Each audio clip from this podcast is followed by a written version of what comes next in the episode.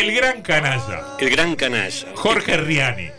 No, Bueno. no, no es que No, Jorge hágala. Riani sea No, gran. no, no, no sé si va la, Bueno, la- no, la- Haga una gran. pausa, Quedó ponga una mal. coma larga. Tanto como gran, no, digamos. Canallita. Canallita, una cosita. ¿no Ponga un por Jorge Riani. Claro. El gran canalla por Jorge Riani.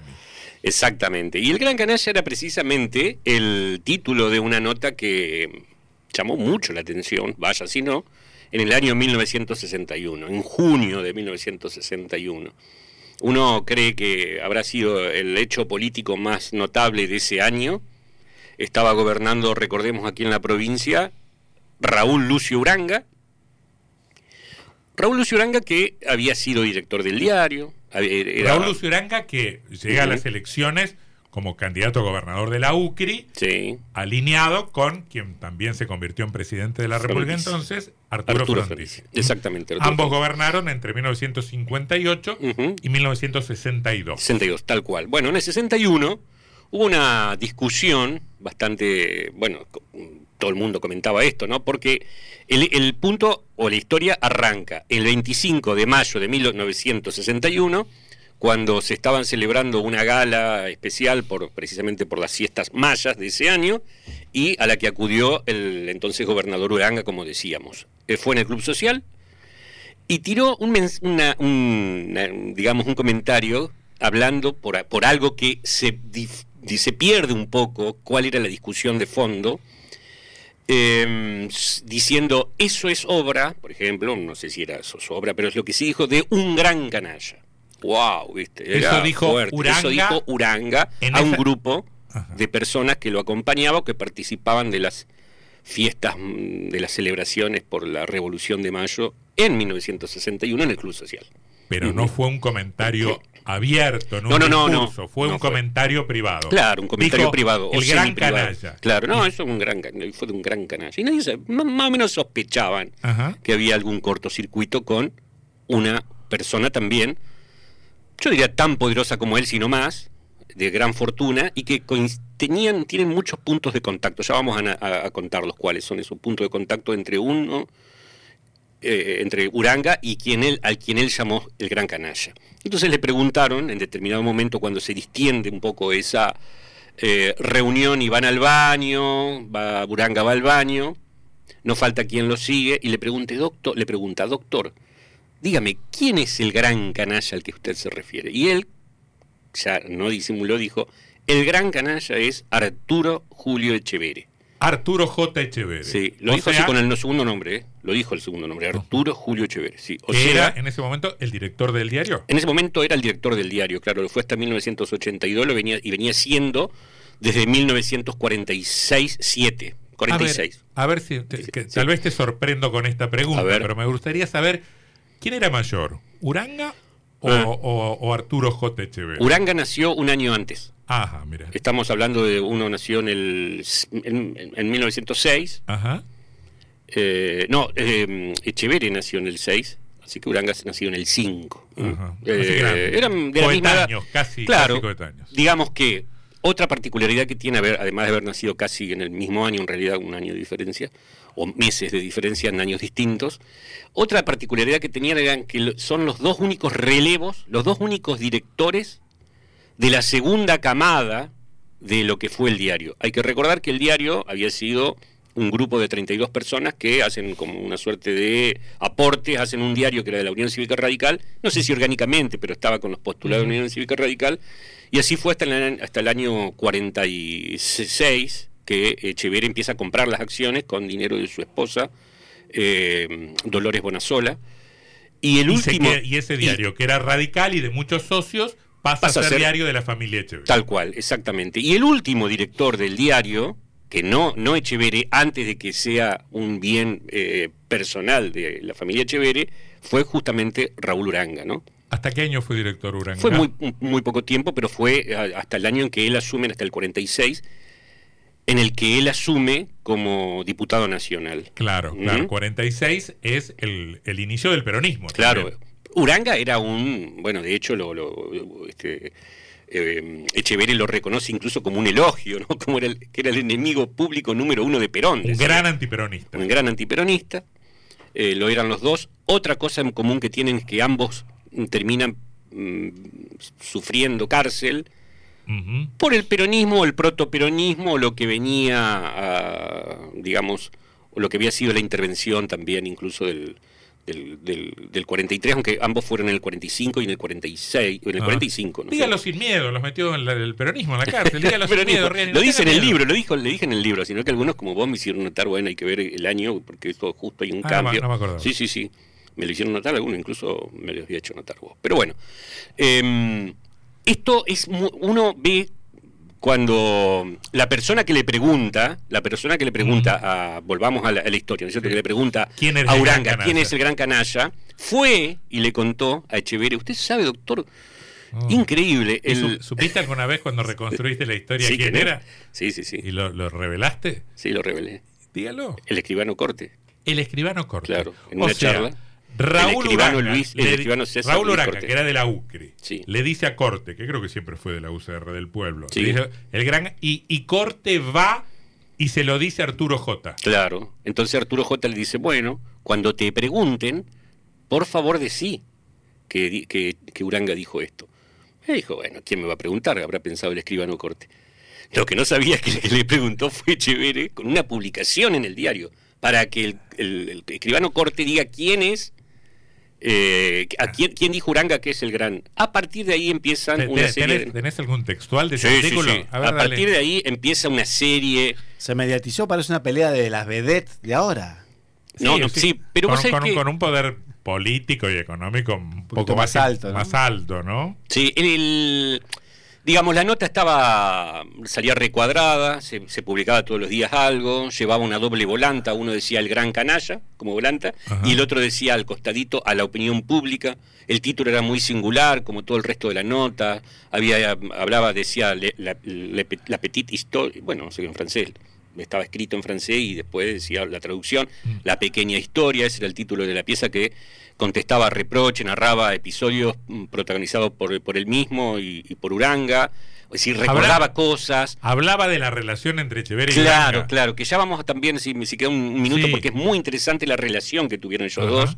Eh, alternaba con frases de Alfonso el Sabio, ironizaba con Don Fulgencio, aquel hombre, el hombre que no tuvo infancia, no esa historieta, Y te pregunto, del ¿a poema El Bío Cid. ¿te consta que, esas, que esos artículos los escribió Arturo J. en Sí, persona? estaba firmado en el Ah, diario de él. Ah, estaba firmado. Claro, dice, digo en primer término que no estoy en ninguna campaña. He sido agredido brutalmente. He actuado con serenidad y deli- delicadeza, con sana comprensión de circunstancias, hombres y cosas. Soy viejo y algo, muy modesto pero muy espiritual, represento en Entre Ríos, al margen de las jerarquías y de los honores rituales. Eh, es interesante porque hace poco yo repasé esta historia a propósito de una consulta que me hicieron en el programa Memoria Frágil que conduce Daniel Lenz. Me preguntaban, porque ac- al- acudieron a la imagen de, de Uranga, entonces me preguntaban y yo conté esta historia eh, sobre la relación que tenían entre ellos, que era una suerte de amor-odio. Ajá.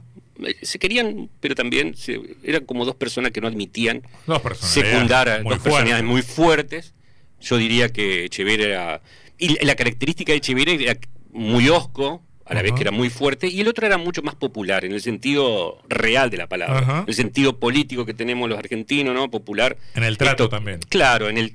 Además habrá contribuido mucho el hecho de haber sido un deportista o un no solo un deportista sino un dirigente el que trajo el rugby nada más Ujú. ni nada menos que la provincia de Entre Ríos y hay una parte que es muy interesante donde eh, Echevere lo precisamente lo describe. Dice, escribe Echevere, padezco odium plebis. La gente me odia. Mirá. La verdad es que estoy solo, pero mi soledad es fuerte, señor gobernador, porque se la he ganado la ingratitud, la felonía y la traición. En una, es una batalla que usted todavía no dio. En cambio, tiene usted el monopolio de la popularidad, lo que veníamos diciendo, y la adhesión de buena gente que lo rodea. Lo votarán sin dudas tan alegremente y ganará usted otra vez las elecciones. Mirá. Echeverría había apoyado eh, la fórmula, mejor dicho, no la fórmula, sino la eh, candidatura de eh, Frondizi a nivel nacional, comparándolo con Urquiza, y de Uranga a nivel provincial, comparándolo con Pancho Ramírez. Eso lo recuerda en su escrito. Y hay un momento donde directamente lo desafía Perdón, a un duelo. Porque, porque uno de los hijos de Arturo J, Luis F, le manejaba el avión a Frondizi. Exactamente. Eh, Saurí Echeverre, Luis Félix Echeverre, que fue luego el director del diario a partir del 82, cuando deja la dirección este, Arturo J, de quien estamos hablando, tenía una avioneta y manejaba, eh, andaba por todos lados llevándolo a Frondizi. Eso, según el mellizo de Luis Echeverre, es decir, el mellizo, el otro hijo de, de- Raucho. de Raucho, según él, que me lo dijo en una entrevista, tenía la- le, le permitía ilusionarse Arturo J que sea él el candidato a, a gobernador. Ah, ah. ¿no es cierto? Claro. Pero bueno, este eh, Uranga ya venía, la verdad que venía descollando, su figura era cada vez más conocida, tenía mucho nivel de, con- de conocimiento en la sociedad en todo Entre Ríos, termina siendo por supuesto el candidato y el gobernador, ¿no es cierto? Es, es quien funda La Pluma, creo que se llamaba, la, la, eh, la versión del nuevo Estudiantes cuando el peronismo interviene el Club Atlético Estudiante. Tal cual, y que El CAE. fíjate que después, eh, Porque por un lado va el CAE y por el otro Tilcara. claro, y bueno, el Y CABE esas tiene reuniones, esas reuniones, las reuniones de la formación de esos, de esos equipos, se hacían en la casa de Raúl Uranga. Mm. Bueno, el logotipo del, del CAE tiene una pluma, ¿no es Claro. ¿cierto? Eh, que tiene que ver con el federalismo, etcétera. ¿no? Mm. Bueno, en determinado momento eh, eh, Echeverri lo, lo- lo desafía a un duelo y pone una suerte de padrino, lo nombra a No, pero, Guillermo perdona, Bonaparte. pero qué, qué- qué- qué notable la asunción del lugar desde el que habla, ¿no? Diciendo, yo soy el odiado de Sí. esta película, usted es el popular. Tal cual. A mí me odian todos y a usted lo quieren todos. Notable. Es notable. Hay que recordar que Arturo ¿No lo habrá dicho irónicamente? No, no, no, No, no, no, porque no. era efectivamente así. Era efectivamente así. Eh, eh, Echeverri efectivamente era una persona muy osca, él era consciente de eso, y Uranga era una persona muy querida, y él era también consciente de eso. Eh, los dos fueron abogados, uno se recibió en la Universidad Nacional del Litoral, que es Arturo J, y el otro en la UBA. Los dos tuvieron cuando eran chicos de escuela secundaria diarios. Eh, Echeverre tenía uno que llamaba El Tábano, un diario estudiantil, y Uranga tenía uno que llamaba El Estudiantil, precisamente. Eh, y así que hab- había como mucho... Una vida en espejo. Pero porque además eran los dos, como decía, una vida en espejo, exactamente. Eran los dos, la segunda, y los dos únicos de una segunda generación de dirigentes que estuvieron en el diario. ¿Por qué? Bueno, Echeverría lo tenía su padre, que fue gobernador y que fue el primer director del diario unos meses, antes de comprarlo él el diario. Y eh, Uranga tenía a, JJ Castro, que fue director y fundador del diario, que luego fue su, su suegro, ¿no? Y también a Cándido Uranga, que era eh, tío de él, tío. hermano de su padre, que el Que había, padre, que había sido vicegobernador. exactamente, y murió en el ejercicio del poder. Y fíjate vos cómo se dan las cosas, porque eh, allá por el año 31 Ujú. eh, muere el vicegobernador, que era Cándido Uranga. Pero no, no- no pasaba mucho porque el gobernador seguía, que era eh, Emilio J. Quirós, ¿no es cierto? Ajá. El tema es que en el ejercicio del poder también muere Quirós. Ajá. Con lo cual, a partir de ahí hubo una serie de asambleas legislativas, nombrando provisoriamente gobernador, pasa Atanasio Guiguren, entre otros, y en Es un determinado... momento muy ríspido en Entre Ríos por varias razones. Primero porque no había sido intervenida Entre Ríos con el golpe de Uriburu, porque acá gobernaba el radicalismo antipersonalista, Antipersonalista. y era el, el tiempo de la disputa entre los antipersonalistas y los personalistas, que recién llegarán a un acuerdo en la década de los 40. En el 35.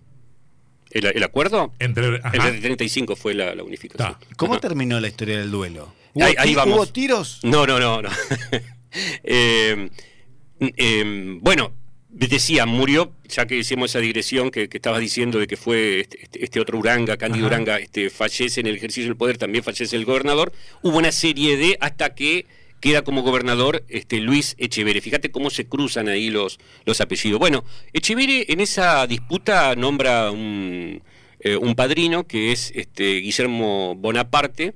En cierto modo le sugiere al gobernador al que llama pobre reportero que tome calle La Prida, Buenos Aires y Urquiza, es decir, el trayecto que va de casa de gobierno al diario.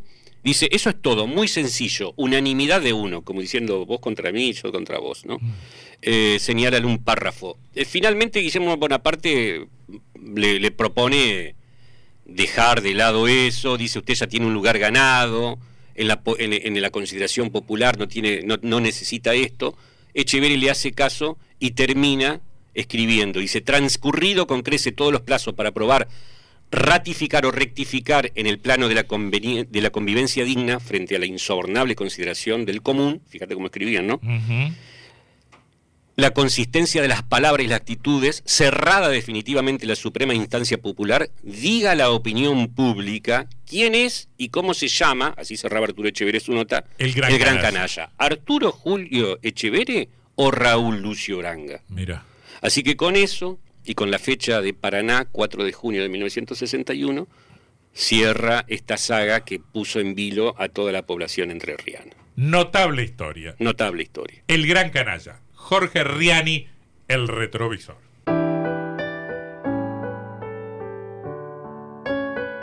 Jorge Riani. El retrovisor. Yo me apego a la tierra en que he nacido. Aquí están mis recuerdos y mis sueños. Aquí creció la sed de mis empeños. Y aquí seré feliz o habré perdido. Otro será mejor.